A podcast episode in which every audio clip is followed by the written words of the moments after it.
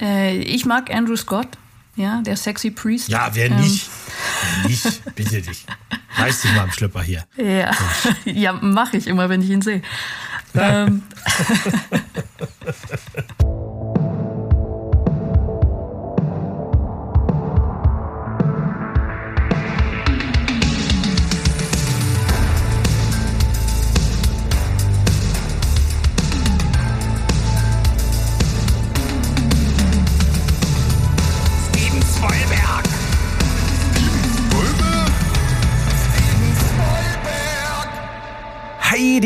Welt da draußen. Wir sind zurück. Steven Spoilberg, euer liebster Film- und Serienpodcast mit Folge 58.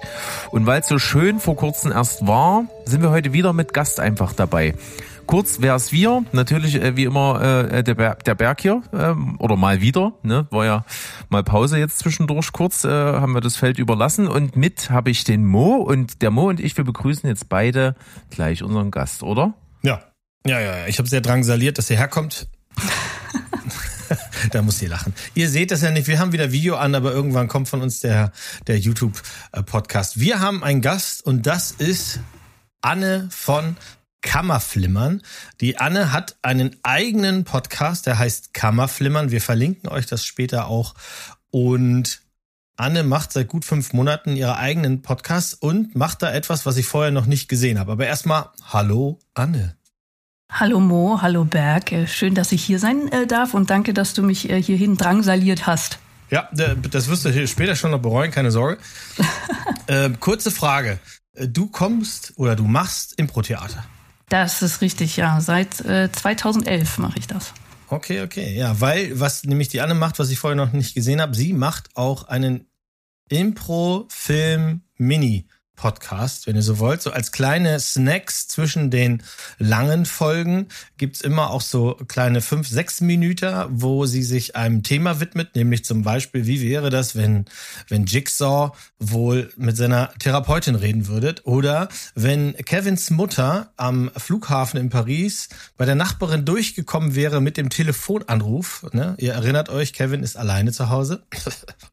Running Gag. Und äh, die Mutter versucht, äh, irgendwen zu erreichen, das schafft sie nicht, aber hier bei dir, da schafft sie das. Wie bist du denn auf die Idee gekommen? Ähm, na genau dadurch, durch meine Leidenschaft des Impro-Theaters, das mache ich halt seit 2011, äh, hier vor allem in Berlin im Bühnenrausch mit meiner Gruppe Tante Edmas Impro Lounge. Äh, da treten wir mindestens einmal im Monat auf. Das mache ich nun also schon seit 13 Jahren. Und äh, zeitgleich habe ich so vor zwei Jahren angefangen mit Podcasten. Also Kammerflimmern ist nicht mein erstes Projekt. Ich habe vorher bei Bullets und Fists mitgesprochen, was so ein Action-Film-Podcast äh, ist. Den gibt's immer noch. Und ich dachte mir, es wäre doch cool, das beides zu verbinden. Und ähm, genau, bin auch bei Filmen geblieben. Also bei mir gibt's trotzdem auch Filmbesprechungen. Äh, zwischendurch kann aber auch mal eine Buchbesprechung dabei sein oder ein Videospiel, weil das alles, das ist eine große bunte Nerdwelt, ähm, die auch mein Wesen widerspiegelt. Und äh, genau, deswegen dachte ich, wie, wie kriege ich Impro da auch noch mit rein? Und äh, das ist dann genau das, wie du es beschrieben hast. Ist auf jeden Fall spannend und was du hast etwas geschafft, das hätte ich nicht gedacht, dass es überhaupt jemand kann. Ihr habt äh, du mit äh, deinem Gast, ihr habt mehr als zwei Stunden über diesen bescheuerten Film, äh, äh, Gentleman-Film, sag mal eben, ähm, ich komme gerade Die nicht. Liga der außergewöhnlichen Gentlemen. Wow, wie kann man da mehr als zweieinhalb Stunden drüber reden? Ja, Mensch, das ist der Film, der die Schauspielkarriere von Sean Connery begraben hat. Ja, und das Ja. war das war auch, das war auch Thema, wenn auch nicht lang, aber dafür alles andere. Also ähm, äh, ich gebe zu, ich habe noch nicht alles von dir gehört, aber da habe ich auf jeden Fall reingehört und ich habe mir ein paar von deinen Impro-Sachen angehört. Ich äh, kann das euch da draußen nur empfehlen. Du pickst auch tatsächlich einfach Filme, wo du Bock drauf hast. Ne? Du bist jetzt nicht so äh, gefesselt daran, dass du was top aktuelles besprechen musst. Äh, genau, äh, tatsächlich äh, picken bei mir die Gäste. Also ich frage sie nach Ah, okay. äh, Film, Game, Buch, was auch immer, ähm, was entweder eine besondere Emotion in ihnen ausgelöst haben, also wo sie unfassbar geweint oder wo sie wütend geworden sind. Ne? Also jetzt nicht nur, ich habe so ein bisschen geheult, sondern oh mein Gott, das hat mich total bewegt. Ähm, oder was besonders mit ihrer eigenen Biografie zusammenhängt. Ähm, oder ein Film, den sie gesehen haben und danach haben sie anders auf dieses Medium Film geblickt? Das sind immer so meine drei Fragen, die ich meinen Gästen vorher stelle, dass ich mhm. da damit wir auch immer ein bisschen persönlicher auch reden können. Nicht nur über den Film, sondern auch über den Menschen dahinter sozusagen. Das finde ich spannend. Äh, das finde ich äh, total cool. Ne? Irgendwie sind wir ja mal ursprünglich mit unserem Podcast ja auch mal so, so ähnlich fast angetreten, dass wir gesagt haben, also Steven und ich eben damals noch zu zweit, äh, dass wir gemeint haben, okay, wir, wir reden so ein bisschen über das, was so in unserem Kontext so stattfindet, was wir so gucken und da ist es uns eben auch egal, ob das jetzt super aktuell ist oder nicht. Und irgendwie hat sich das dann über die Jahre und, und jetzt halt total so entwickelt, dass wir halt viel Neues besprechen, was, was neu rauskommt, was wir neu gucken.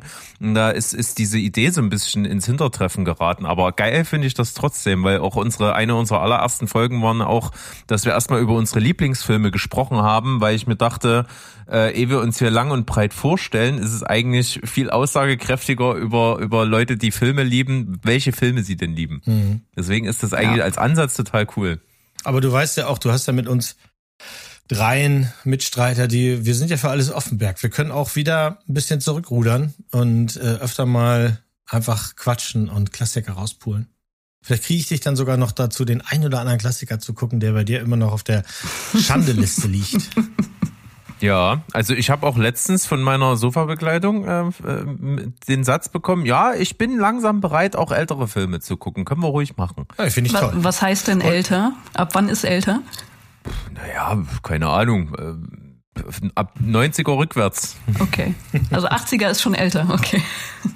Ja, ist schon älter, ja. Also natürlich sieht man auch verschiedenen Äras von Filmen auch an, dass sie eben nicht von jetzt sind. Und mhm. da ist eben das Wort Zeitgeist immer eine ganz große Rolle. War ja auch über viele Jahre zwischen, zwischen Steven und mir immer so das gern heranzitierte Thema, wenn wir über irgendwelche Filme gesprochen haben, die nicht so ganz knusper aktuell sind dass wir dann gesagt haben, ja, wo er rauskam, war der vielleicht schon äh, gut und die Idee war neu und frisch und sowas, aber mittlerweile hat man das alles schon mehrfach irgendwie gesehen, irgendwie schon mal anders, irgendwie schon mal verarbeitet, irgendwie schon mal besser. Und das ist aber generell für mich auch so ein Ding bei, bei ganz alten Filmen. Weil gerade wenn ein Film früher, ich sage jetzt mal in 60ern oder 70ern total wegweisend war, dann kann man davon ausgehen, dass man das in zig anderen Filmen auch heute noch verarbeitet sieht, was irgendwo da drauf zurückgeht. Und dann äh, hat man so den Effekt, äh, das Original hat man nicht gesehen, aber die ganzen Kopien, die das ausgefeilt haben, die hat man als Referenzpunkt und dann ist man immer so manchmal so ein bisschen unterwältigt von gewissen Filmen. Und dann gibt's aber natürlich auch wiederum Filme, die zeitlos sind. Was ja schade ist, wenn man das Original dann nicht mehr zu schätzen weiß, obwohl es von da kommt. Ja, da braucht man dann schon einiges an filmischen Horizont und an, an, an äh, Erfahrungen so rund um Filme, um das vielleicht wirklich dann noch wertschätzen zu können. Also ein Beispiel war auf jeden Fall, als, als Mank rauskam auf Netflix, mhm. äh, habe ich natürlich, bevor ich mir den angeguckt habe, Citizen Kane geschaut, weil ich den nie geguckt habe. Und ich muss halt sagen, Citizen Kane, das ist unglaublich, was der macht zu der Zeit, als er rauskam. Aber natürlich hat man das alles schon in viel krasser gesehen. Also wie krass die Parallelen zum Beispiel jetzt zu The Wolf of Wall Street oder sowas sind, ist, ist, ist, ist mindblowing, wenn du den guckst.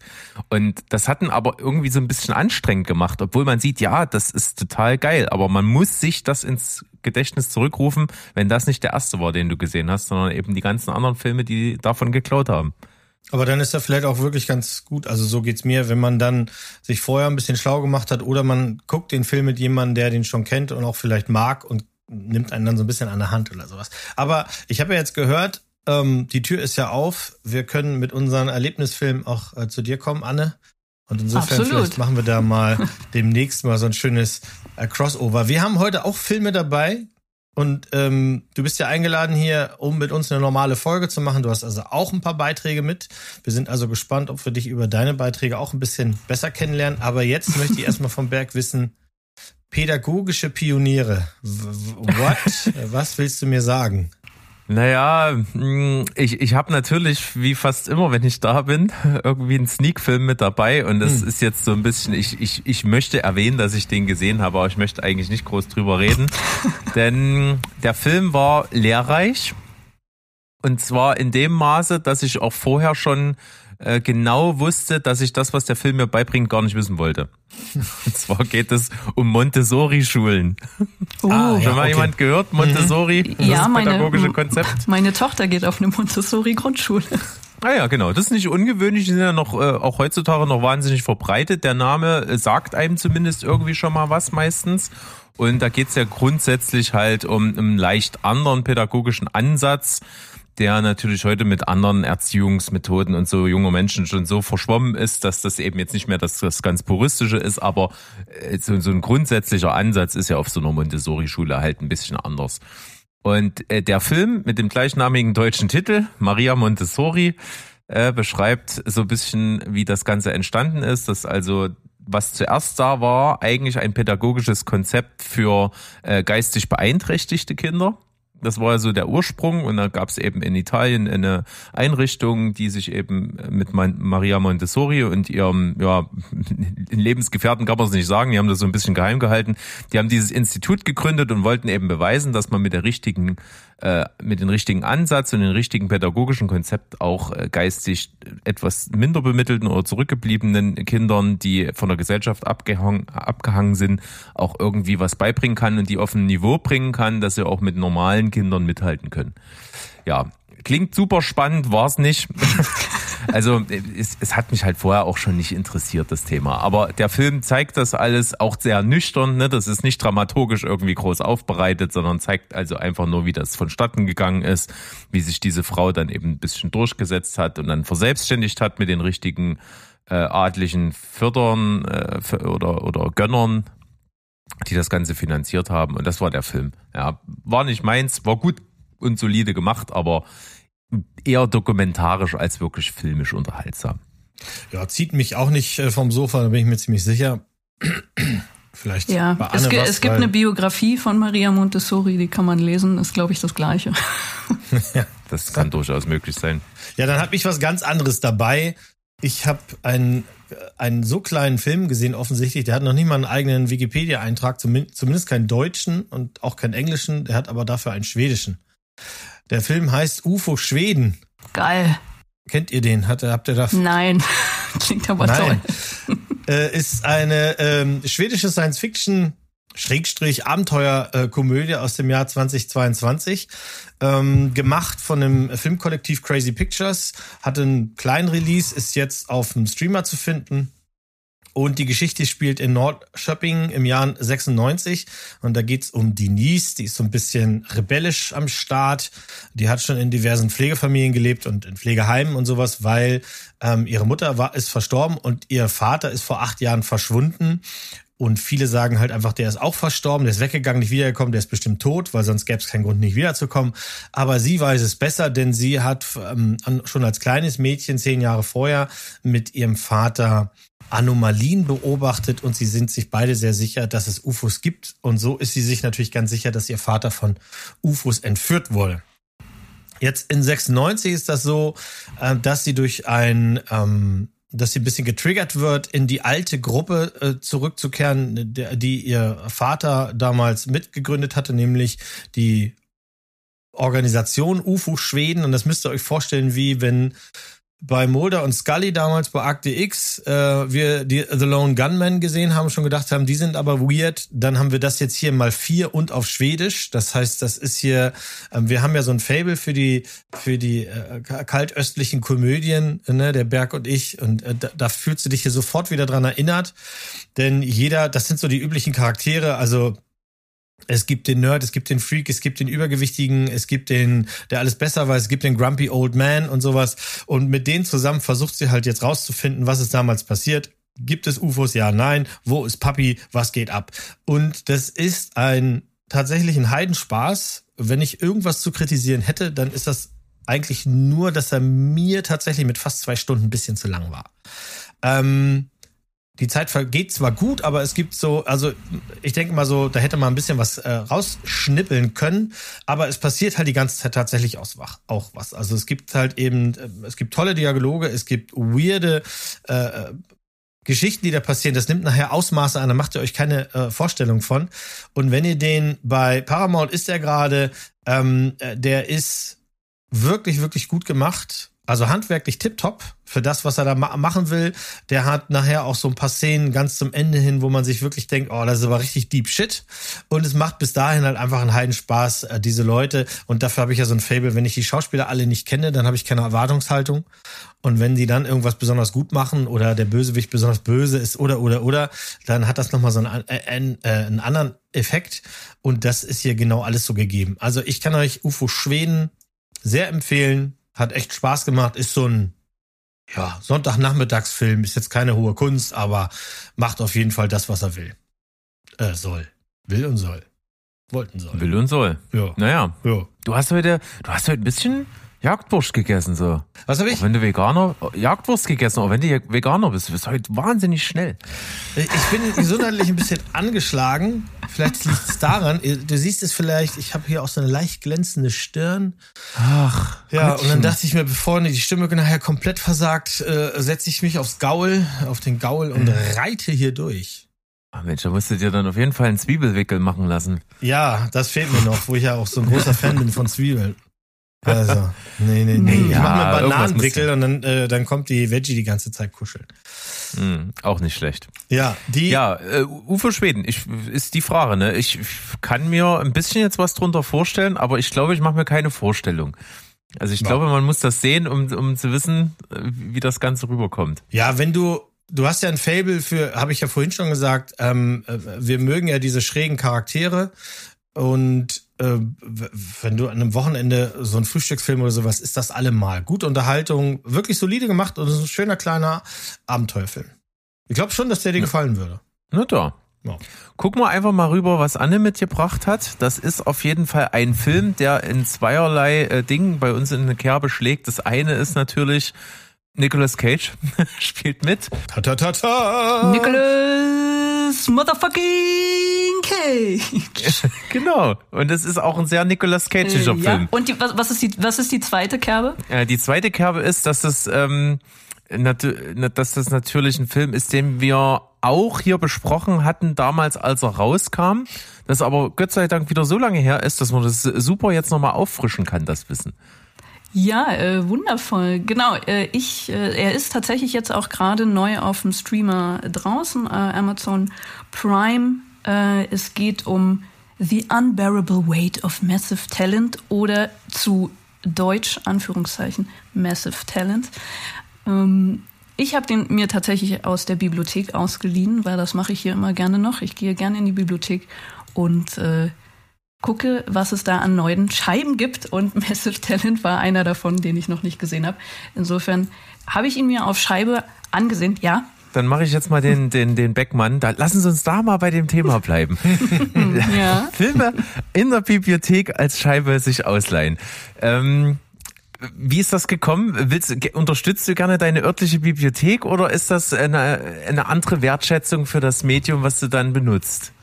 Ähm, also zum einen, ich bin keine Sammlerin, also ich kaufe mir keine, keine Scheiben. Ich habe vielleicht 40 Filme oder so da stehen, die aber eher so aus meiner Jugendzeit noch sind. Das sind noch viele DVDs und so, was man sich dann so mit 14, 15, 16 immer zum Geburtstag hat schenken lassen. Das ist so eine weirde, weirde Mischung aus Kram.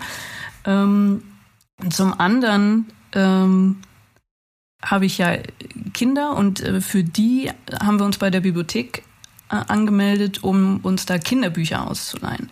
Weil Kinderbücher, die liest du meistens einmal und dann, ja, sind sie langweilig. Manche sind so dann Dauerbrenner, die liest du dann äh, für einen Monat jeden Tag.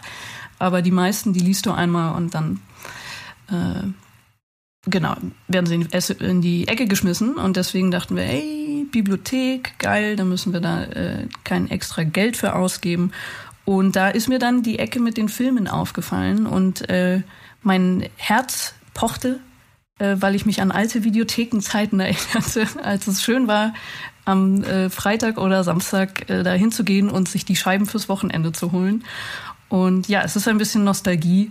Und äh, ich sehe es auch nicht ein, jetzt irgendwie noch den vierten Streamer irgendwie zu abonnieren, um alles sehen zu können. Und deswegen, ich freue mich auch immer. Dann komme ich da ans Regal und dann sehe ich irgendwas, womit ich nicht gerechnet habe. Und äh, freue mich, das dann mitzunehmen. Ja. Sehr schön. Das ist wirklich ein bisschen nostalgisch, ne? Früher, ich habe ja früher auch äh, äh, wie Quentin Tarantino in, in einer Videothek gearbeitet, lange nicht so erfolgreich wie er offensichtlich, aber es hat immer viel Spaß gemacht und das war war ja früher total normal. Du bist losgegangen, hast dir fürs Wochenende Filme geholt. Äh, genau. Immer von von jedem Genre irgendwie was, eine Komödie, ein, ein Thriller oder Horrorfilm und dann noch irgendwie ein, ein Actionknaller, weil so ein Wochenende kann ja auch lang werden und Streamer waren, waren weit und breit noch nicht in Sicht, ne? Ja. Genau. Und die Neuheiten waren immer weg. Da, da gab es ja, immer 10, 15 Neuheiten ja, und dann waren die Kärtchen ja, alle weg. Ja, du musstest, also ne, kann ich ja mal aus der Schublade plaudern. Ähm, es hat echt lange gedauert, bis die Filme für eine Videothek so günstig waren, dass sie sich dann mehr kaufen konnten. Also große Franchises hatten dann ja immer gleich 10, 20, 30 Stück. Die haben aber auch entsprechende Prozente gehabt. Für eine kleine Videothek, da wo ich war oder sowas, war so einen neuen Film zu beschaffen richtig eine teure Angelegenheit. Also auch wenn man, ich wollte damals dann auch schon immer den Leuten Klassikern beibringen, das ist also nichts, was ich erst habe, seit ich den Berg kenne, sondern ich habe zum Beispiel damals auch mal als Verleihausgabe Citizen Kane beschafft und der hat damals im Einkauf 90 Mäuse gekostet. Meine Güte. Und das hat, ich kann euch sagen, es hat lange gedauert, dass er die wieder reingespielt hatte, weil wollte schon damals keiner mehr gucken von der neuen Generation. Ähm, aber naja, egal, wir schweifen ab. Was, ja, was, aber wenn was, du das auf die Laufzeit umrechnest, das ja. ist doch mal was, ne? Der ja. geht ja auch gut lange. Ja, der geht auch gut. Du kriegst, habe ich auch immer gesagt, ihr kriegt auch was für euer Geld. Und ich habe dann auch erzählt, ne? Also da sind Sachen, die habt ihr so noch nicht gesehen, aber letztlich, du. Ja, ich weiß noch, dass ich äh, mal im Mediamarkt nach Citizen Kane gefragt habe und der mich angeguckt hat wie ein Auto. Was ist das denn? Hat er gefragt. Ja. Also, okay, danke. Also wir haben jetzt genug drüber geredet, ne? Also ihr da draußen, wenn ihr es noch nicht äh, auf der Liste habt, guckt mal Citizen Kane. Also es ist wirklich ja. äh, nicht nur filmhistorisch ein absolutes Muss, sondern es ist halt einfach auch äh, ein gutes Stück Film. Also kann man auch schon machen. Ja, ein, ein äh, gutes Stück Film äh, habe ich vielleicht auch mit Massive Talent, äh, was nämlich auf dieser Scheibe drauf stand. Äh, ganz oben ist Nicolas Cage ist Nick Cage. Und das finde ich eigentlich eine super Zusammenfassung für diesen ganzen Film. Denn mhm. äh, Nicolas Cage spielt sich selber. Äh, er heißt auch Nicolas Cage, wird meistens äh, mit Nick angesprochen, mit CK und nicht mit C, nur mit C, wie, wie in seinem echten Leben, um da auch trotzdem noch zu zeigen, dass er eine Figur ist, die sehr nah an ihm selber dran ist. Ähm, Genau, er ist also ein Schauspieler auf einem absteigenden Ast, der zu viele Filme dreht. Äh, er hat eine Ex-Frau und äh, eine Teenage-Tochter, die nichts von ihm wissen will. Und dann nimmt er einen Auftrag an, äh, bei dem er zu einer Geburtstagsparty auf Mallorca gehen soll von einem Milliardär, Javi, gespielt von Pedro Pascal. Und der ist großer Fan von ihm und die beiden freunden sich an und äh, wollen zusammen einen Film machen. So. Also erstmal entwerfen, das Drehbuch schreiben und so weiter. Und äh, dann kommt aber die, das, äh, die CIA, die CIA ins Spiel und äh, greift Cage auf und sagt ihm, dass Javi die Tochter des, eines katalanischen Politikers entführt haben soll. Was natürlich Nicolas Cage nicht glauben will, weil es ist ja sein neu gewonnener Freund. Und so entspinnt sich ein, eine Action-Komödie, würde ich es mal nennen. Äh, da ist jetzt nicht so viel Rage Cage dabei, wie man vielleicht äh, denkt. Trotzdem, wer jetzt überhaupt nichts mit Nicolas Cage anfangen kann, äh, denke ich, kann auch mit diesem Film nichts anfangen. Was, wovon der Film, wie ich finde, lebt, ist äh, diese Bromance zwischen äh, Pedro Pascal und, und Nicolas Cage. Das äh, reicht von putzig bis äh, sehr weird, also inklusive eines Drogentrips, bei dem ich immer darauf gewartet habe, dass noch das Fledermausland erwähnt werden wird. Ähm, genau, also es ist unterhaltsam, kurzweilig, trotzdem auch wenig überraschend, aber ähm, ich konnte den beiden tatsächlich gut beim, beim Overacting zuschauen. Und äh, ja, interessant ist halt diese, es gibt mehr oder weniger zwei Meter-Ebenen, also diese eine Ebene, dass Nicolas Cage sich selber spielt. Und zum Zweiten, dass dieser Film, an dem die beiden arbeiten, du siehst ihn also immer beim Überlegen zu und was sie aufgreifen, beschreibt meistens genau die Szene, in der sie gerade selber stecken in dem Film, den du als Zuschauer siehst. Das äh, fand ich äh, interessant auf der Metaebene. Das, das geht noch nicht so weit, wie Scream das macht, aber ähm, ich finde, das ist super nett zum, zum Anschauen, kann man sich auch wieder anschauen. Das ist jetzt nicht so ein Ding, was du, äh, was du einmal guckst und, und vergisst, sondern was du, glaube ich, auch öfters mal wieder hervorholen kannst. Ähm, ja, genau. Also ich finde es äh, empfehlenswert so zum Wegsnacken. Ja, der hat damals bei uns ja auch ganz gut abgeschnitten. Ich erinnere mich noch, ne? Ja. Wir fanden, wir fanden, ihn, das ist durchweg leichte Kost, gut gespielt. Auch Pedro Pascal macht da, ohne dass er einen Blechhelm aufhat, eine echt gute Figur. Und ja, ne, wie gesagt, mit Nick kannst du uns immer kommen. Ja, und das ist ja auch gut auf den Punkt gebracht gewesen, weil äh, natürlich macht der Film nichts, was du jetzt nicht irgendwie erwarten würdest. Er ist er ist tatsächlich so ein bisschen hinter der Craziness, die man erwartet hätte, zurückgeblieben. Mhm. Also der ja. der könnte natürlich noch deutlich mehr over the top sein, aber die beiden sind schon miteinander ganz cool und ich mache mal, wenn der Film wenigstens ein was gebracht hat, dann ist es halt dieses Meme wie die im Auto fahren und sich angucken. Das, das, das kennt man, das wird für viele Sachen auf Instagram und TikTok und Co. genutzt. Und zu Recht. Also deswegen bleibt er schon allein deswegen irgendwie visuell so ein bisschen im Gedächtnis. Ja, und Paddington 2. Also die Szene kannte ich auch vorher, bevor ich den Film gesehen habe. Großartig. Ja, großartiger Film. Ein Muss. Ja, das wird dort nicht umsonst erwähnt. Ne? Das, man, man mag zwar denken, das ist so ein bisschen mit den Augenzwinkern, aber das ist schon nicht ganz äh, unernst gemeint. Ja. Ja, Massive Talent, äh, auf jeden Fall ähm, schaubar, äh, Freitagabend perfekt dafür, wenn du so eine harte Woche in Knochen hast oder so, dann einfach anmachen und da machst du auch nichts falsch. Und äh, Nicolas Cage ist ja auch äh, so ein Schauspieler, über den wir, habe ich schon mal gehört, irgendwie so ein Special machen. Ja. Wo? Mhm. Hast du da irgendwelche Chroniken? Mhm. Äh, also wir, drin? wir sind eifrig dabei. Die Liste ist tatsächlich gefüllt. Jeder hat sich schon, ich glaube, jetzt wird der ein oder andere noch nachgeschaut.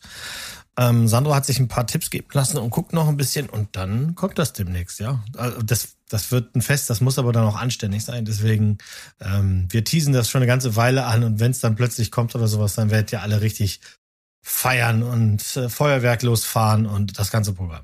Also ich habe gelesen, äh, Massive Talent ist ja von 22 und das war sein 104. Film, den er gedreht hat. Also viel Spaß bei dieser Folge.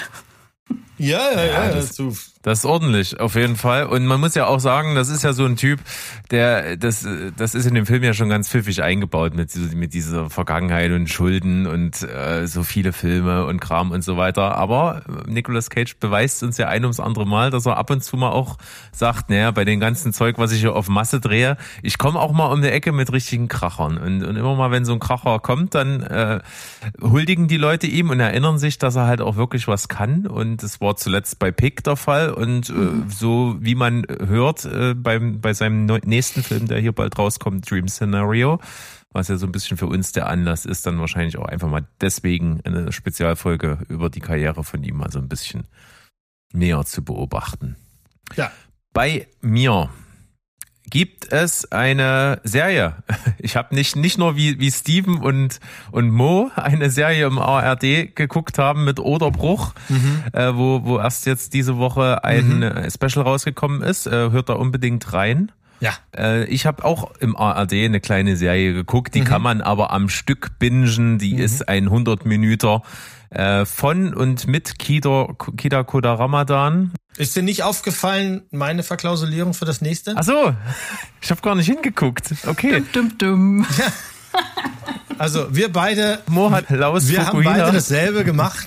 Wir, wir, wir haben uns Testo angeguckt. Wir haben uns Testo angeguckt. Das ist ja, ja super. Da bin ich ja sehr gespannt. Meine Kla Verklausulierung sollte auch erst auf die Frisur von Frederik Lau ja. abzielen. Ja, die ist natürlich ein Hammer. Die ja, also Testo. Eine kleine ARD-Serie, ähm, wie gesagt, Drehbuch und Regie, Kida Koda Ramadan, der hier der Anführer einer ziemlichen Deppentruppe ist, die äh, alle im gleichen Knast in Berlin-Moabit äh, sein Dasein fristet und bei einem Freigang äh, nehmen die sich vor, ach, wenn wir hier gerade mal rausgelassen werden, dann können wir doch irgendwie so ganz konspirativ schnell mal eine Bank überfallen einen äh, Komplizen außerhalb des Gefängnisses die Kohle in die Hand drücken und dann gehen wir ganz normal wieder in den Knast zurück, als wäre nichts gewesen. Niemand hat was gemerkt und wenn wir rauskommen, haben wir Kohle auf Tasche. Mhm. Das ist der ursprüngliche Plan. So, und wie das dann halt so ist, ist das nicht so ganz zu Ende gedacht. Und die Charaktere, es scheitert an den Charakteren selbst, denn so eine richtige Einheit und so richtig professionell sind die auf gar keinen Fall, äh, haben bei der Vorarbeit ganz gut äh, mitgedacht, haben sich eine kleine Filiale ausgesucht, haben das eigentlich auch äh, so ähm, ins Auge gefasst, dass das Ganze schnell gehen soll, haben eigentlich auch den Plan, da wirklich möglichst bevor ein Alarm ausgelöst wird oder eine Polizei in der Nähe ist, dann sie wieder zu verschwinden aber der eine von denen äh, bleibt ein bisschen hängen am Schließfachraum des der Bank und, und sagt, ah nee, die knack ich euch alle und dann äh, ist hier viel mehr drin, als was hier im Tresor liegt. Und davon handelt diese Serie. Wir haben also, ich glaube, sieben Episoden sind's. Da geht eine immer nur so 15 Minuten und dann erleben wir so diesen äh, Bankraub, der natürlich immer mehr scheitert. Und man muss halt am Ende sagen, das ist halt einfach so eine, so eine Klamotte. Das ist halt relativ klamaukig.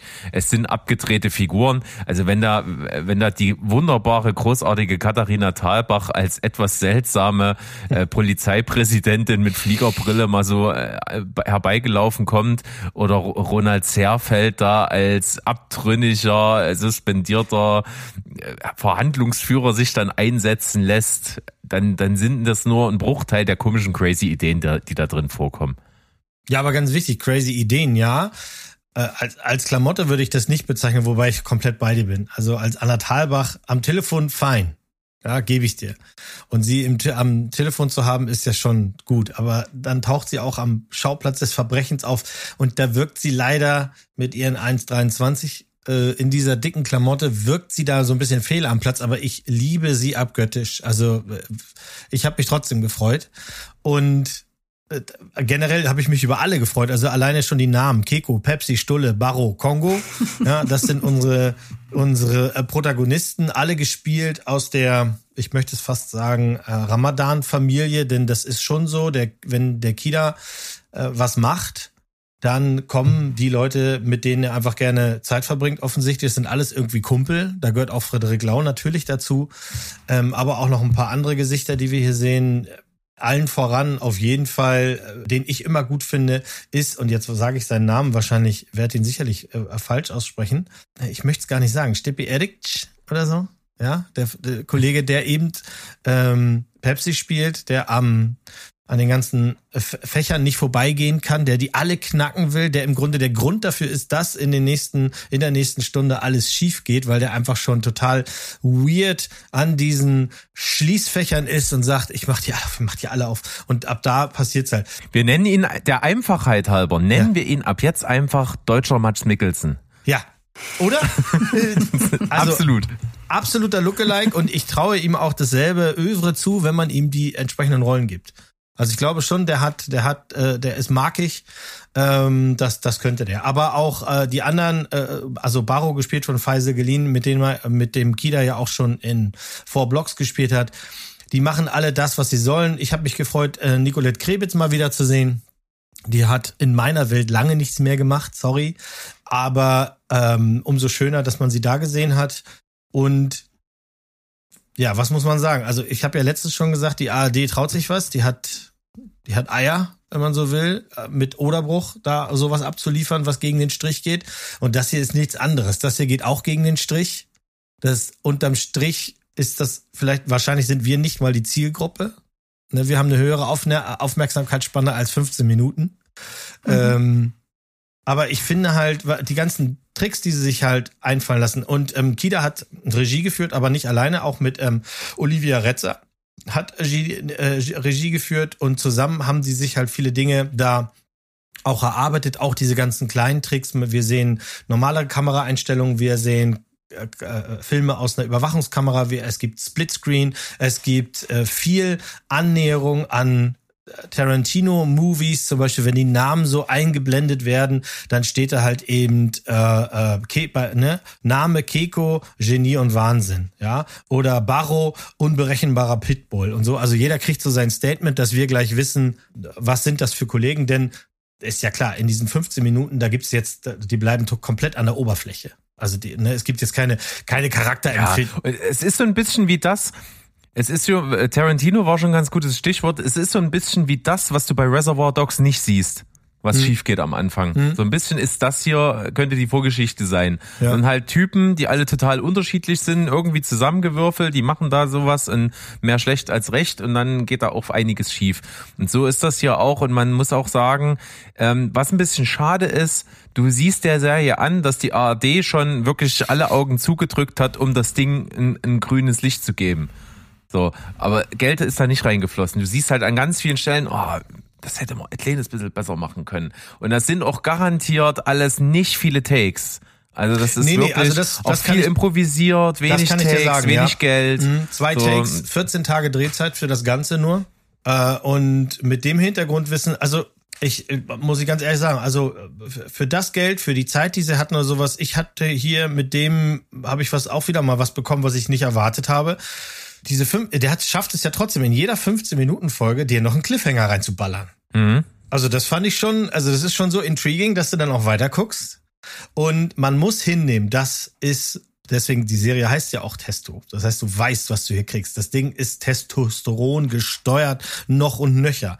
Also ähm, wenn du nicht leiden kannst, wie in der dieser Szene da geredet wird, dann brauchst du das nicht gucken wenn du ein bisschen pikiert bist davon, wenn die Satzbausteine Hurensohn, Bastard, Wichser und Fick dich permanent im Loop auf dich zukommen und rumgeballert werden, äh, wenn du nicht klar damit kommst, dass äh, irgendwie obwohl die Polizei natürlich Möglichkeiten hatten, innerhalb von fünf Minuten alle kalt zu machen, dass sie keinen davon kalt machen, dass also auch diese logische Entscheidung nicht getroffen wird. Stattdessen kommen halt Kinder vorbei zum Fußballspielen oder die Mutti kommt vorbei und haut dem Feisel erstmal ordentlich ins Gesicht.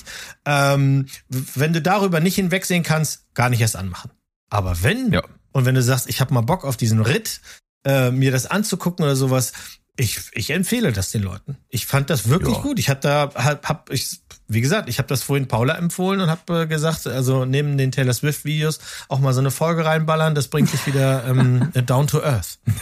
Mitunter ist dann so eine Folge Testo kürzer als so ein Taylor Swift-Video. Ja, auf jeden Fall. Das, das auf jeden Fall. Und äh, das ist so. Ähm, man, ich weiß nicht, wie, wie empfindest du das Ende, Berg? Also wir wollen hier nicht spoilern werden. Ich hab's nicht verstanden. Ah, Ich hab's, okay. ich hab's nicht gerafft. Okay, dann offline. Also die, da, wir reden von den letzten 30 Sekunden so und, und die habe ich einfach nicht verstanden. Ja. Also äh, am Ende ist es dann so, äh, vielleicht will es da zu viel oder vielleicht ist das dann so der Twist vom Twist vom Twist. Vielleicht ist da an große Vorbilder rangegangen und dann wollten wir noch mal irgendwie einen draufsetzen, so die große Enthüllung in, den letzten, in der letzten Minute tatsächlich. Für mich war das rund, weil das ist einfach ein, Vielleicht ist es brillantes Marketing. ja, Vielleicht wirklich einfach reingeschmissen, wo, wo man weiß, okay, das versteht jetzt einfach niemand und jeder fragt nach einer zweiten Staffel, um das erklärt zu bekommen. Du, mag sein. Ich würde es einfach so stehen lassen. Ähm, wir können ja offline gleich nochmal reden, was du nicht verstanden hast. Vielleicht weiß ich das ja, man weiß es nicht. ja, Letztlich, gucken. äh, es ist total durchgeballter Quatsch, den man sich sehr gut angucken kann, wenn man auch ein Herz für diese, für die Schauspieler hat, ähm, die da rumflitzen. Und äh, da kann man nichts sagen. Also wir, wir haben die meisten schon genannt, aber wir haben auch noch so einen Julius Feldmeier, der einen guten Job macht. Wir haben Uwe Preuß, den ich immer gerne sehe. Ronald Zerfeld als Schweinebacke fand ich, fand ich auch gut. Der ist genauso. Aber meine liebste Figur. Fand ja, ich, der ist ich genauso richtig aufgesetzt und genauso über, äh, überbordend und sowas.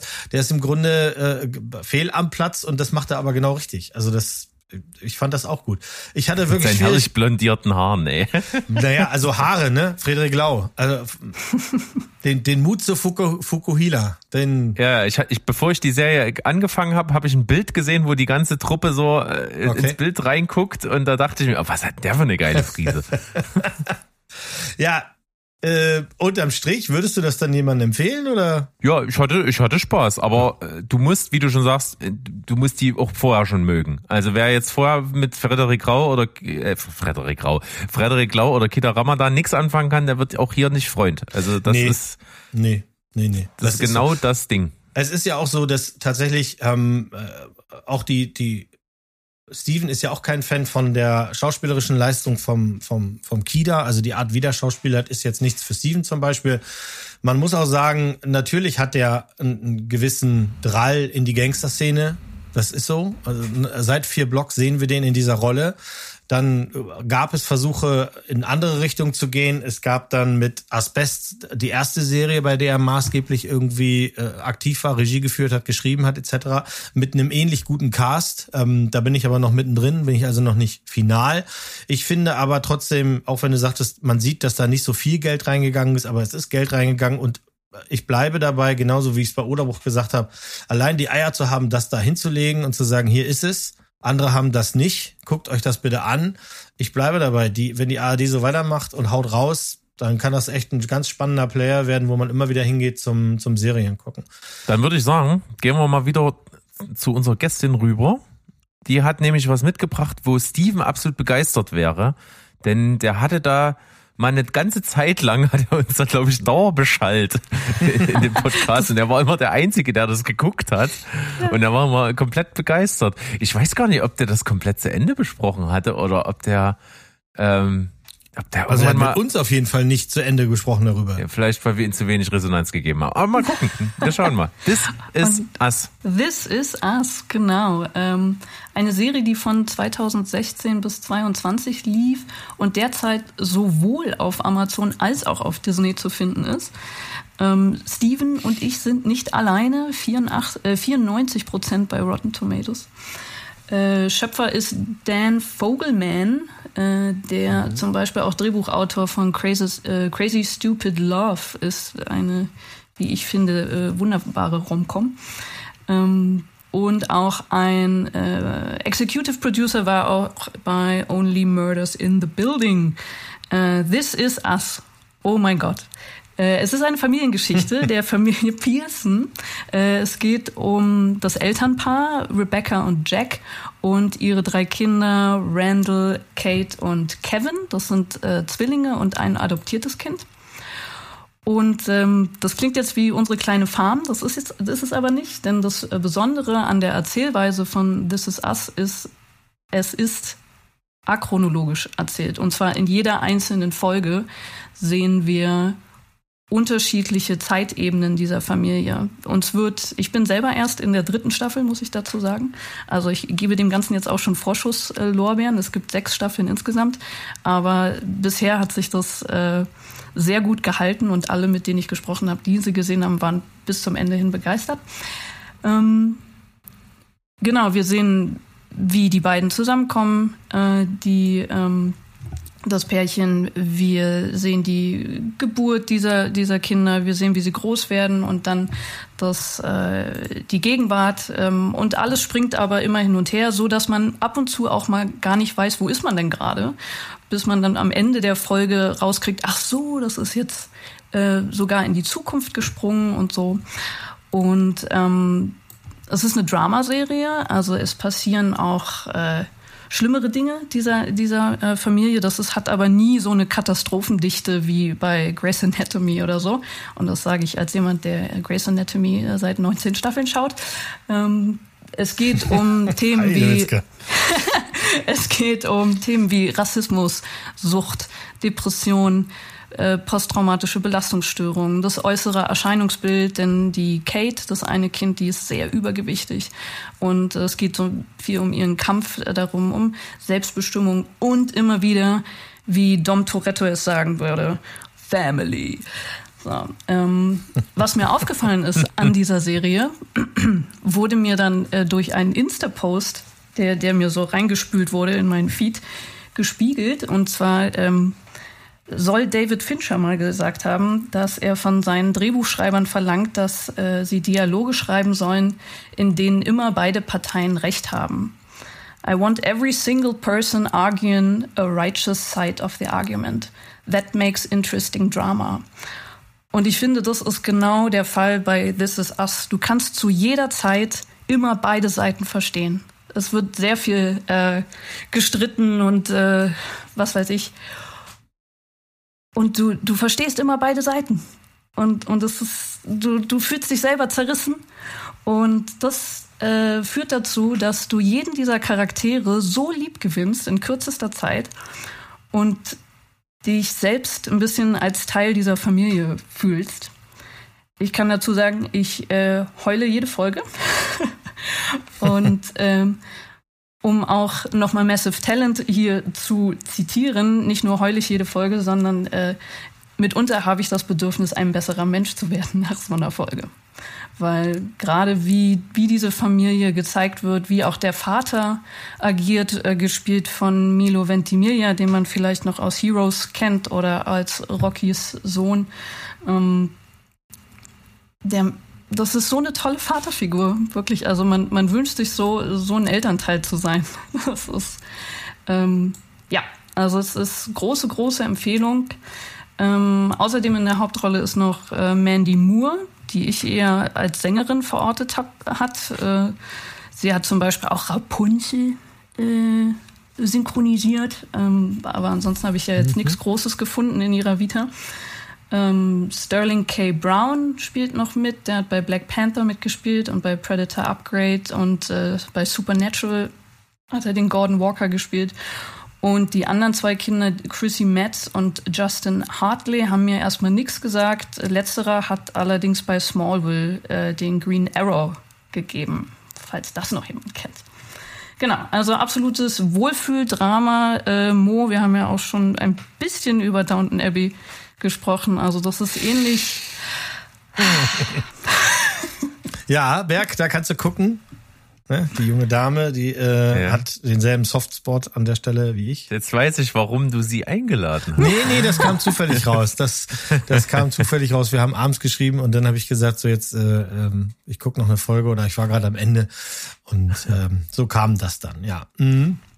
Ich erinnere mich auf jeden Fall, als Steven immer mal von der Serie erzählte, der ist auch äh, immer schneller in diesen Strudel reingekommen. Ne? Fing so relativ seicht an und dann äh, kam er gar nicht mehr so raus aus dem Schwärmen und er hat das eben auch ähnlich hervorgehoben, dass diese dass diese Konflikte, die dargestellt werden, halt nicht nur völlig herzzerreißend sind, sondern eben auch immer so diese, diese Hoffnung mit drin haben und immer so dieses Positive trotzdem, auch bei schweren Themen. Ja. Das weiß ich, da war er immer sehr begeistert von. Ich, ich weiß auch immer, Sterling K. Brown, das war immer sein großer Held in dieser Serie. Ja, der ist, der ist super. Also äh, überhaupt alle schauspielerischen Leistungen sind hier echt Wahnsinn. Du nimmst denen alles ab. Und das ist ja auch so ein eigenes Genre, ne? So Familienserien, ne? die in irgendeiner Form über eine Familie berichten, sind irgendwie immer sehr gerne gesehen. Ne? Sandro mag das bei Succession, hat, äh, hat er sie auch oft genug angemarkert oder äh, Steven ja selber auch bei solchen Sachen wie Shits Creek oder so. Da geht's ja auch immer viel um diese Familienbande oder Shameless, solche Geschichten. Also wahnsinnig beliebt und äh, auch ähm, bei einer All-Time-Favorite-Serie von Steven mit Six Feet Under ja auch mhm. absolut im, im Vordergrund der ganzen Handlung. Ich muss die wieder, jetzt erinnere ich mich, ich muss die endlich mal gucken. Mhm. Ich habe hier die komplett DVD-Box im Schrank und habe nur die erste Staffel gesehen. Naja. Aber damit hast du auch schon wirklich die beste gesehen. Das äh, behauptest du so. Aber wenn die dich nicht huckt, dann müssen wir noch was machen. Dann müssen wir noch mal. Nö, die war schon ganz gut, aber äh, da merkt man an, dass sie nicht von jetzt ist. Ich. Ja, ja, ja. Das ja ich habe die damals noch auf Vox geschaut. Ich bin bei This Is Us immer so ein bisschen um, umhergetänzelt, tatsächlich, weil viele Leute eben gesagt haben, was, was das für ein, für ein äh, Taschentuchfest ist, wenn man das anfängt zu gucken. Mhm. Ähm, weil es etwas ist, was ich auf jeden Fall alleine machen müsste. Und da sind sechs Staffeln und die, wenn die sagen Staffeln, dann meinen die das ja ernst. Also das ist ja jetzt eben nicht, äh, das sind dann 100 äh, und x Folgen oder so. 106 Folgen ja, insgesamt. 18, ja. 18 Folgen pro Staffel. Siehst du, also Downton Abbey bringt es auch 60 oder sowas in sechs Staffeln. Ich denke, ich werde das sicherlich mal probieren, aber das wird noch eine ganze Weile dauern. Weil das ist dann auch so ein Projekt, wenn man da reinfällt, dann bleibt wahrscheinlich nicht viel Zeit für anderes und dafür habe ich gerade den Raum nicht. Aber ich sehe, wie sehr und wie gut das ankommt und wie viele Leute das wirklich abgöttisch lieben. Gibt aber auch kritische Stimmen, die sagen, dass äh, gerade die letzten beiden Staffeln ein bisschen nachgelassen haben, weil sie zu sehr versuchen, das jetzt darzustellen. Mhm. Ähm, das ist ja ganz, vielleicht ganz spannend, was du dann davon hältst, wenn, wenn du da mal bist. Ne? Ich werde berichten. Gut. Wollen wir, äh, Berg, kurze Frage unserer ähm, Gästin gleich den nächsten noch? Ja. Genau, würde ich den nächsten geben, dann können wir nämlich nochmal zusammen über unseren letzten reden. Deswegen Bühne frei, dann sind sie mit dabei. Hier kommt die Anne und hat uns mitgebracht. Ha, ich habe euch mitgebracht. Football habe ich euch mitgebracht. Football. Denn es war ja Super Bowl. Ja, hast du gesehen? Kansas City Chiefs. Nein, habe ich nicht gesehen. Ich habe okay. hab nur Fotos gesehen von Taylor Swift, dass sie glücklich ist. Aber. Ja, ja, aber das war ein hartes Stück Arbeit, das Glücklichwerden. Also wir haben es gesehen, das war der, nach der ersten Halbzeit war das nicht zu erwarten. Also insofern, es war ein sehr, sehr spannendes, schönes Spiel. Ja, ich habe nur die, die Verteilung gesehen, dass es, dass es sich im letzten Viertel entschieden hat. Gut, aber hier, wir lenken uns gegenseitig wieder ab. Komm, hau Un, raus. unfassbar, nein, das soll, das soll natürlich, natürlich nicht sein. Ähm, genau, die Jungs haben mich gebeten, auch noch was Aktuelles mitzubringen. Und dann dachte ich mir, ja, komm, guckst du auf einen deiner Streamer, wird ja nicht so schwer sein. Und dann habe ich auch ungefähr zehn Filme gefunden, die mich richtig interessiert haben und sehe aber, dass das alles schon weggequatscht wurde von Steven Spielberg. So, dann dachte ich, hm, scheiße, was machst du denn jetzt? Na, dann guckst du dir halt einen Film mit Snoop Dogg in der Hauptrolle an. What? What? Der da heißt The Underdogs, ganz frisch auf Amazon Prime von 2024. Warte mal, warte mal. Äh, Ernst? Äh, ich muss mal eben, das muss ich jetzt mal direkt googeln. Ist das dein Ja. Ernst? Weil du hast, Ja. du, ich habe hier nur aufgeschrieben Underdogs Ja. und tatsächlich, es gibt einen Film von 2013, der heißt Underdogs, in dem geht's um Football. Ach, ich dachte, Quatsch, du bringst den. Nein, Ja, for real. ja. Ja. nein, ihr habt ja gesagt, bring was Aktuelles. Also habe ich natürlich was aus diesem Jahr mitgebracht. Ja, das ist, das ist mutig, ein Snoop-Film. Okay, dann Ja. machen wir raus. Also, ähm, Snoop Dogg spielt hier Jason Two Jays Jennings, einen ehemaligen äh, Profi-Footballer, der aufgrund seines rüpelhaften und egozentrischen Verhaltens in Ungnade gefallen ist. Jetzt also ein Nobody, der natürlich äh, trotzdem sein großes Haus hat und was weiß ich. Ähm, der baut einen selbstverschuldeten Autounfall und wird dann zu 300 Sozialstunden verurteilt. Und ihr könnt es euch denken, äh, er geht in sein altes Viertel und er verbringt seine Sozialstunden damit, eine Jugend-Football-Mannschaft zu coachen. Und natürlich ist einer äh, der Mütter der, ein, von den Kindern ist natürlich seine alte Flamme. Ähm, das Ganze, man me- meint es nicht zu glauben, ist ab 18, weil es wird gekifft, es wird geflucht, es wird getrunken. Ähm, also ich glaube, der Film beginnt mit äh, Everybody Loves an Underdog Story. Ah, Und dann geht's weiter so, wie, wie ihr das gerade über Testo gesagt habt. Motherfucking bitch, fuck, fuck, fuck, fuck. Muss man mögen. Ich habe nach 20 Minuten das erste Mal auf die Uhr geschaut, wann es denn endlich vorbei ist. Äh, Das Ganze verläuft nach Schema F, ähm, was man so auch schon zigmal gesehen hat. Ähm, Also ich meine, solche Underdog-Sportlerfilme enden auf zwei Weisen. Entweder wie Karate Kid oder wie Rocky. Und genau so ist es dann hier auch. Ähm, es ist nichts überraschend, die Witze zünden überhaupt nicht. Ähm, es gibt auch eine so unglaubwürdige Szene, äh, in der die Eltern eines Sohnes nicht wissen, dass ihr Sohn Football spielt und äh, er ihnen vorlügt, dass er zu den Mathe-Olympiaden eher geht, da, da wo sie ihn hinhaben wollen und dann ganz schockiert sind. Oh mein Gott, mein, mein Kind spielt Football und geht nicht zur Mathe-Olympiade. Das fand ich so ein bisschen seltsam. Snoop Dogg, ich habe überlegt, ob ich jemals einen Film gesehen habe, wo er eine Hauptrolle spielt. Habe ich nicht. Also ich habe dann nachgeguckt, er hat bei Training Day mitgespielt, aber äh, ist zu lange her, muss ich gestehen, kann ich mich nicht dran erinnern. Und, Keine ähm, Hauptrolle, das kann ich dir Ja, sagen. Nee. ja, ja, genau. Also das war Denzel, aber In den ersten 20 Minuten wird er mal so als Kontaktmann auf der Straße hochgenommen. ja, okay. Und, Und er sitzt da im Rollstuhl, was, was ziemlich random ist, aber okay. da, dafür ist er dann auch gut, so für, für Nebenrollen, denke ich, weil hier, ja, merkt man einfach, dass er ke- kein Charakterdarsteller ist. Also manchmal habe ich das Gefühl gehabt, ich, ich sehe, welche Regieanweisungen er bekommen hat. Ja, er ist super hölzern. Ähm, er hat eine einzige Szene mit seiner, mit dieser besagten Mutter von Tika Sumter gespielt, ähm, wo sie ihm sagt, warum sie damals mit ihm Schluss gemacht hat wo er still sein darf und einfach nur reagieren darf mit seinem Gesicht und mit seiner Körperhaltung. Und da dachte ich so, hey Snoop Dogg, du kannst es ja. So, was ist da los?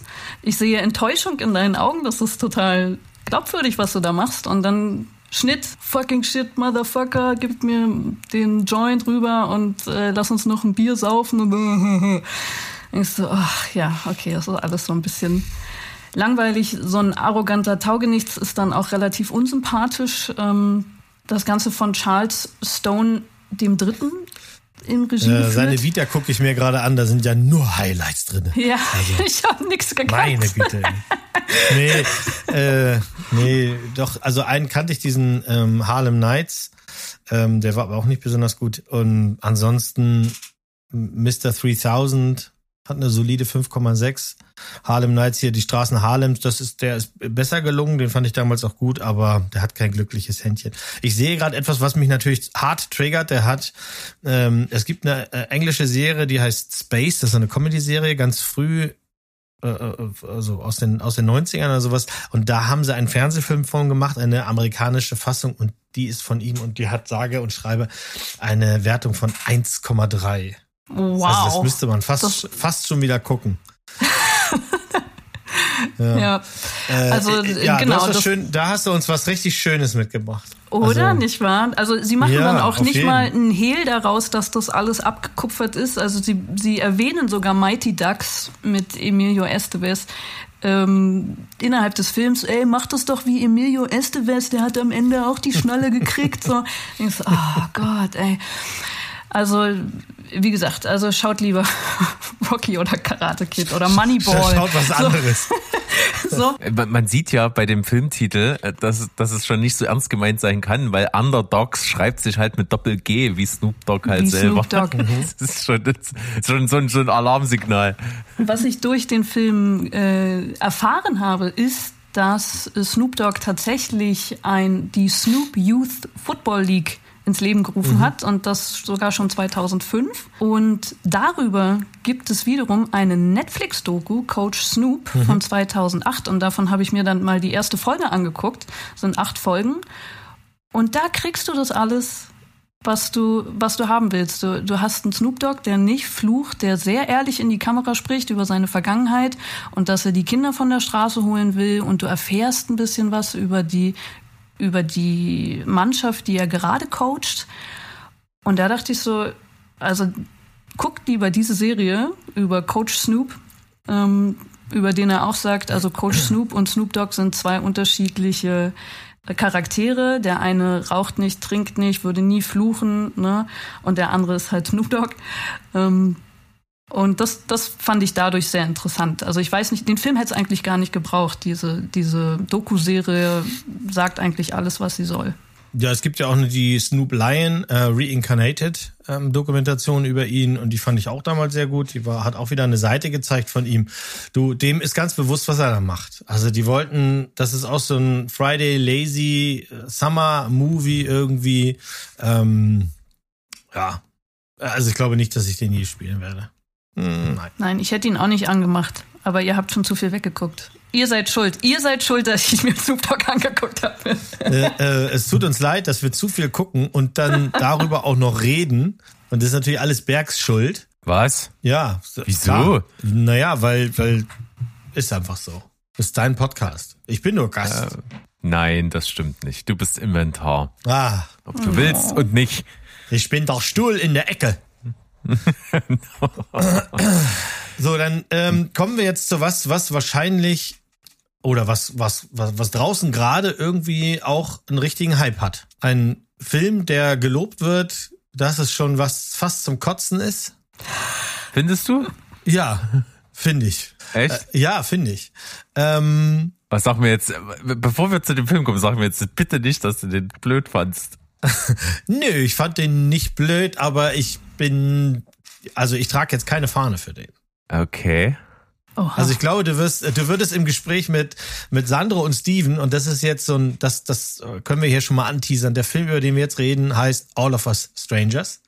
Und den werdet ihr nächste Woche nochmal hören. Und da hört ihr dann die Meinung von Steven und Sandro, sofern es beiden dann gelungen ist, ähm, den Film zu gucken, weil wir haben es nicht geschafft, das zu viert jetzt zu gucken. Außerdem haben wir ja einen Gast und dann wäre das hier völlig, völlig überfüllt. Und ich glaube, du würdest dich nächste Woche wohler fühlen mit den beiden. Aber Es könnte vielleicht sein. Äh, aber was ich natürlich an der Stelle sagen kann, Steven hat es auf jeden Fall geschafft, den Film zu gucken, denn er war mit mir zusammen im Kino. Ah, Das- habt ihr Händchen gehalten? ja, Ja. haben wir. Okay. Haben Hast wir du die alten, und- den alten Popcorn-Trick gemacht? nee, ich habe den den äh, den Gähnen und und die Arme strecken Ja. und dann äh, Ja, ist ein Klassiker, ja. der geht, der geht immer. ja, ja. Genau. Also, All of Us Strangers äh, war, wer aufmerksam zuhört, bei mir am Anfang des Jahres in unserer Most Wanted Liste bei mir mit drauf. Also, ich habe wieder einen Film abgehakt. Wunderbar. Und man muss dazu sagen, äh, der Film ist ja aus dem Jahr 2023 und da äh, lief der ja auch schon eine Weile, hat bloß eben ewig wie immer gedauert, bis der hier mal in die deutschen Kinos startet. Und äh, seither hat er auch ziemliche Wellen geschlagen und ich hatte Aufmerksamkeit vor allen Dingen eben ähm, bekommen von dem Film, als der halt wirklich überall auf allen Fe Filmfestivals immer so hervorgehoben wurde und so gelobt wurde und so weiter und so fort. Und ich kannte nur das, den Filmtitel und dass ein paar Leute in meiner Filmbubble, die ich so kenne und schätze, äh, gesagt haben, Meisterwerk. So, und das war alles. Ich wusste weder, wer da mitspielt, wer den gedreht hat oder worum es geht. Ich wusste absolut gar nichts und habe mir das wirklich bis zum Kinobesuch äh, habe ich das geschafft, auch das hinzukriegen, nichts, nichts davon zu erfahren. Und bin halt wirklich so unvoreingenommen reingegangen, wie es nur irgendwie geht und sehe halt direkt am Anfang des Films den Cast, der aus ähm, im, im Grunde vier Personen besteht. Äh, zum einen in der Hauptrolle Andrew Scott und Paul Mescal, dann noch Jamie Bell und Claire Foy. Und das sind die vier Namen, die ich las und dachte mir, oh gut, äh, ist schon mal ein Anhaltspunkt, warum es wahrscheinlich so gut besprochen wird.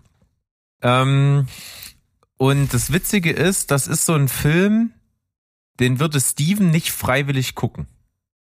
Also wenn du sagst, hier Steven, der ist jetzt bei, bei Amazon, willst du mal draufklicken und den gucken, dann, dann kannst du damit davon ausgehen, dass der das nicht macht. Und ähm, er heißt eben halt, weil ich nur gesagt habe, ah, ich gehe ins Kino, wie sieht's denn aus? Und Steven hat gerade äh, Ferien und deswegen Zeit. Hat er gesagt, klar, komme ich mit und super. Und äh, deswegen hat er den geschaut. Und das gehört eben auch im Nachhinein zu der Kategorie Filme, wo Steven sagt, jo, wenn ich den gucken muss, in Anführungsstrichen, dann finde ich den super. Ich mache ihn bloß nicht an. So, und genauso ist es passiert. Worum geht es bei All of Us Strangers? Wir befinden uns so ein bisschen äh, am, am leichten Rand von London in einem Hochhaus und dort lebt Adam, gespielt von Andrew Scott, alleine. Er ist Autor und ist homosexuell, das muss man wissen, das ist ziemlich entscheidend für die Story. Und der hat ein bisschen Berührungsängste mit der Umwelt, hat nicht viele Freunde, ist sehr isoliert. Und das ist so ein bisschen dieses Riesenhochhaus, äh, welches auch nicht besonders dicht bewohnt scheint, ist so ein bisschen Sinnbild für seine Einsamkeit. Und äh, eines Nachts klopft es bei ihnen an der Tür und da steht Harry, gespielt von Paul Mescal, und ist ein bisschen angetrunken und sagt, hier, wie sieht's denn aus? Ich habe gesehen, dass du da bist. Äh, wollen wir ein bisschen zusammen was trinken oder vielleicht noch ein bisschen mehr machen? Und er schickt ihn weg. Und das ist so ein bisschen der Moment, wo in ihm irgendwas ausgelöst wird und er anfängt über sein Leben nachzudenken und geht in seine eigene, eigentliche, eigene persönliche Geschichte rein. Nämlich seine Jugend, er hat nämlich mit, mit elf Jahren seine Eltern beide bei einem Autounfall verloren. Und äh, nicht nur, dass es ihm dann sozusagen sein Familienleben genommen hat, es hat ihm auch die Möglichkeit genommen, seinen Eltern äh, sein Coming Out zu gestehen. Und er versucht so als eine Art Drehbuch, was er schreibt, das aufzuarbeiten und, und begibt sich auf die Spurensuche in seinen alten äh, Wohnort, wo er als Kind eben mit den Eltern aufgewachsen ist. Es ist ein Vorort von London und dort fährt er hin und findet auf einmal wirklich seine Eltern, die jetzt gerade etwas jünger sind als er jetzt selbst. Und äh, befindet sich mit denen in Gesprächen und spricht auch aus der Perspektive zu ihnen, dass er quasi jetzt der ist, der er ist und ihnen das erzählt, wie so sein Leben verlaufen ist und so weiter und so fort. Und das sehen wir in diesem Film. Und parallel dazu, zu dieser Vergangenheitsreise, die er immer zu seinen noch jungen Eltern unternimmt, ähm, kommt er auch dem Harry in seinem Haus näher und die beiden führen so eine kleine Liebesbeziehung. Und dieser Film arbeitet genau das alles auf. Mo, was hat das mit dir gemacht? Nichts. Also wirklich leider, ich hätte mir ich hätte mir wirklich gewünscht, dass ich mehr fühle, als ich als ich am Ende ähm, gefühlt habe. Weiß ich nicht, der war kalt, der war auf längere Strecken hin fand ich den sehr belanglos.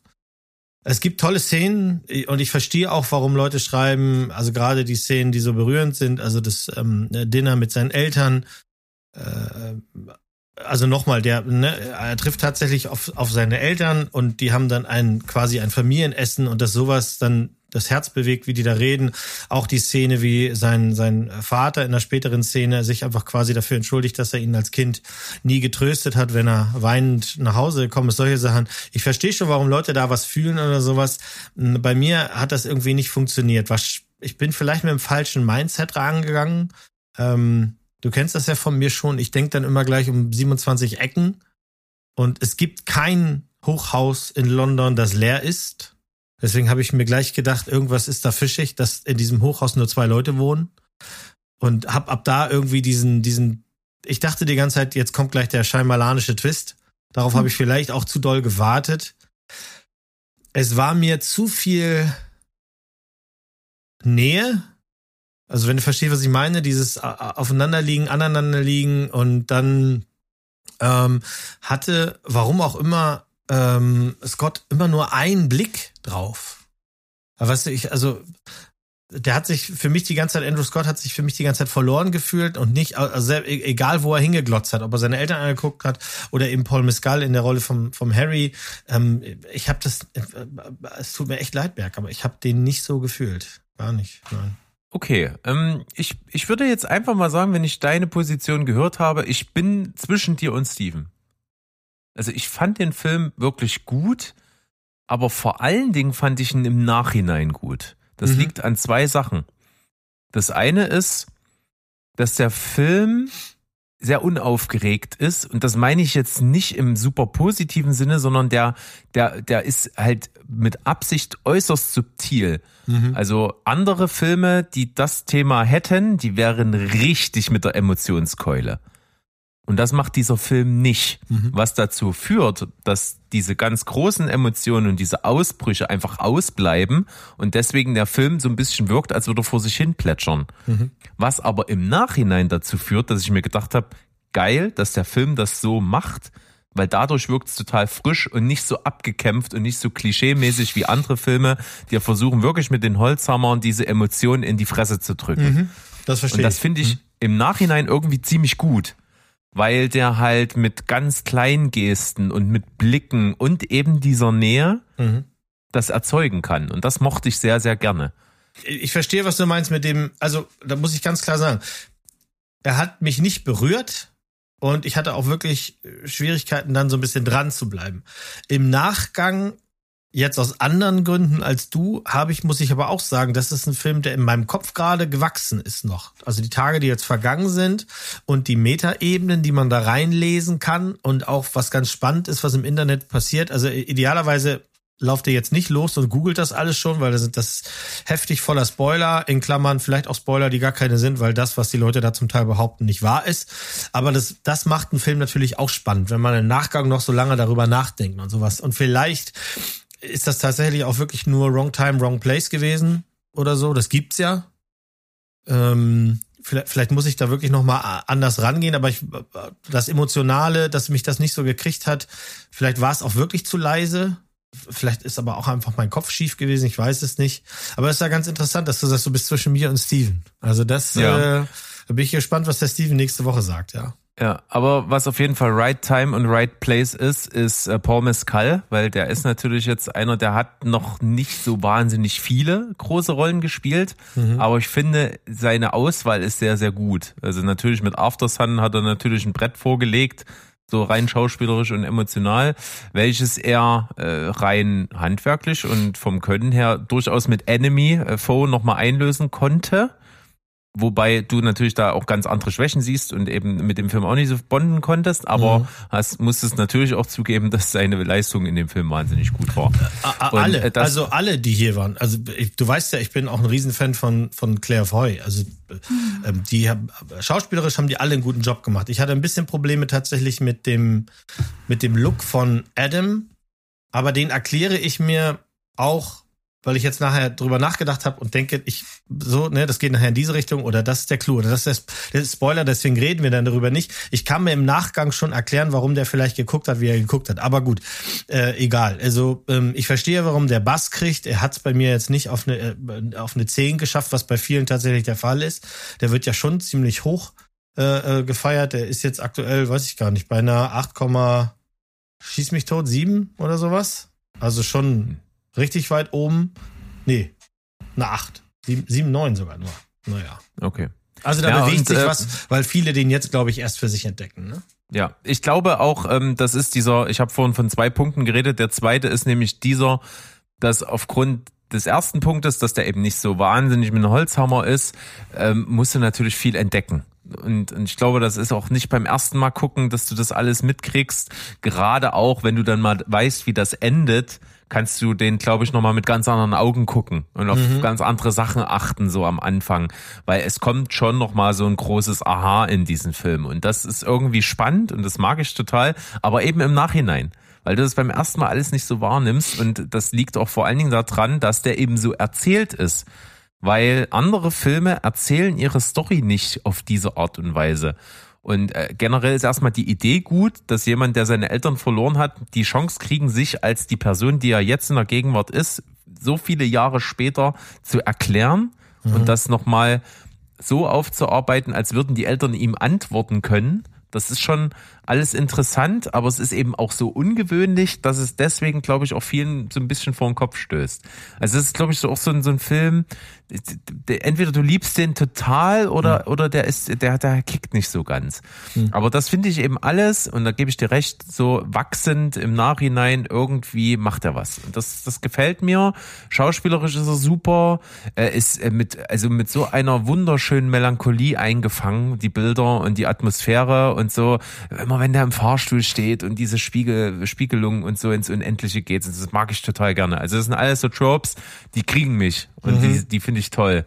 Und deswegen, ähm, und ich finde auch super, dass der in, in London spielt. Spielt er in New York, fetzt er nicht so. Der, der muss in London spielen. Das, das finde ich. Der kann auch nicht in Los Angeles spielen oder so. Das, das funktioniert irgendwie nur dort. Ja gut. Was sagt denn Anne dazu? Schon gehört davon, willst du ihn gucken und wenn nicht, warum nicht? Äh, ich mag Andrew Scott, ja, der Sexy Priest. Ja, wer Ähm, nicht? Wer nicht, bitte dich. Reiß dich mal am Schlüpper hier. Ja, ja mache ich immer, wenn ich ihn sehe. ähm, äh, und auch Claire Foy ähm, in The Crown zum Beispiel, ähm, wundervoll. Äh, äh, ja, äh, Jamie Bell habe ich auch äh, lang nicht gesehen, glaube ich. Ne? Jamie Bell? Billy Elliot. Doch, doch. Kno ja, also, hat, Snowpiercer. ja. Schon Also, länger her. Rocketman hat er auch mitgespielt. Ah, siehst du. Okay. Ja, hat er großartig gespielt. Äh, ich könnte mir vorstellen, das, was ich jetzt gehört habe ähm, von, von euch, dass der mit Menschen, die ihre, ihre Eltern verloren haben, ganz gut resoniert. Also ich kann sagen, als jemand, die ihren Vater sehr früh verloren hat, dass du dir das auch denkst. Also so vorstellst, mit, mit diesem Menschen äh, reden zu können und äh, dich äh, also gar nicht mal erklären zu müssen, sondern, sondern einfach wieder mit, mit dem Menschen reden zu können, den du damals verloren hast. So, also ich könnte mir vorstellen, dass das bei Menschen, bei denen das so ist, ähm, in eine Kerbe schlägt, die, die sie vielleicht in Filmen so nicht, äh, nicht bekommen ansonsten. Ja, auf jeden Fall ein Film, über den am Ende diesen Jahres in Deutschland auf jeden Fall nochmal geredet wird in den Zusammenfassungen der Filme, die irgendwie im Gedächtnis geblieben sind, auch wenn er so früh im Jahr kam. Ich denke schon, dass der Thema wird nochmal bei vielen Filmpodcasts auch bei uns mit Sicherheit auch, denke ich. Irgendwie wird er nochmal stattfinden in der Jahreszusammenfassung und dadurch, dass ich glaube, dass der irgendwie wächst, äh, könnte ich mir das sogar bei mir vorstellen. Ich bin mir noch nicht ganz sicher, weil es ist jetzt nicht so das Meisterwerk, was ich äh, erwartet habe, aber er ist auf jeden Fall hebt er sich deutlich von allen anderen in irgendeiner Art und Weise ab. Nicht immer im, im besten, positivsten Sinne, aber äh, sehr besonders irgendwie. Und der ist ähnlich wie auch der erwähnte After Sun äh, mit Paul Mescal in der Hauptrolle so ein, so ein unscheinbarer Film, der so ganz fies dann nochmal von hinten kommt irgendwie. Ja, ich bin, wie gesagt, sehr gespannt drauf, was unsere ähm, beiden da sagen nächste Woche zu und ob er es dann tatsächlich auf die Jahresendliste schafft. Wir haben ja einiges an Filme auf unserer äh, Wishliste gehabt Und dann, äh, die müssen wir am Ende des Jahres sowieso abhaken. Genau, dann wird abgefragt und dann äh, müssen wir Rede und Antwort stehen. Abgefragt, genau. genau. Aber schon mal So super, du hast Steven direkt mitgenommen ins Kino und dann ist er seiner Aufgabe da schon mal gleich nachgekommen. Das ist doch super. Eben. Super. Wir sind unserer Aufgabe nachgekommen, glaube ich, schon einen sehr guten Einblick zu geben äh, in, in Anne aka Kammerflimmern. Yay. Und Yay. wir sind gespannt. Durch deine mitgebrachten Filme haben wir so ein bisschen was kennenlernen können. Das war das Ziel am Anfang der Übung. Ja, super. Also das Einzige, was ich wirklich mitbringen wollte, war The Underdogs. Der liegt mir echt am Herzen. Ja, Das, also ich glaube, das ist deutlich geworden. Mehr als deutlich geworden. ähm, du darfst gerne ganz äh, schamlos hier zum Schluss nochmal Werbung für dich und alles, was dir jetzt gerade wichtig ist und was gerade kommt, äh, machen. Und äh, wie gesagt, vielleicht hören wir uns in irgendeiner anderen Form nochmal podcastmäßig, aber du darfst gerne dich verabschieden. Äh, ja, äh, vielen Dank auf jeden Fall erstmal, dass ich äh, hier sein durfte und mit euch sprechen durfte. Kammerflimmern findet ihr in allen Podcatchern, äh, die ihr da draußen so habt. Solltet ihr mich nicht finden, dann schreibt mich bitte an, dann werde ich das ändern. Ähm, ansonsten bin ich auf Insta ähm, auch zu finden, wo man mich anschreiben kann.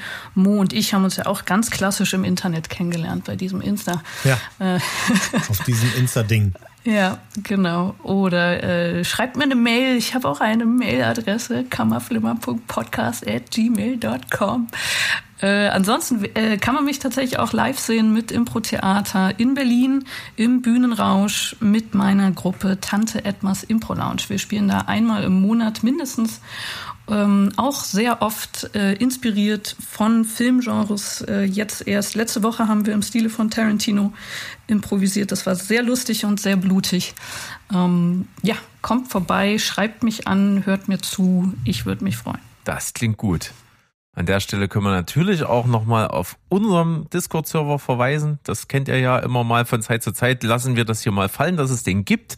Das ist quasi unser eigenes privates kleines Forum äh, mit Leuten, die den Podcast hören, mit Leuten, die Filme total geil finden und darüber auch Gespräche führen. Das macht Spaß. Kommt da gerne dazu auf unserer Internetseite www.stevensbollberg.de findet ihr den Link zum Discord-Server, kommt damit dazu. Und da findet ihr auch die Anne unter dem Nickname Zockerzista. Yes. Yes. Yes. Mo, Hier. es war mir ein inneres Blumenpflücken, mit dir zusammen einen Gast beherbergen zu dürfen. Das war Ja. schön.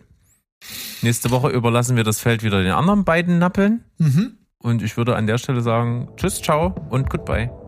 Bleibt spoilerfrei. Tschüss. Tschüss, Sikowski.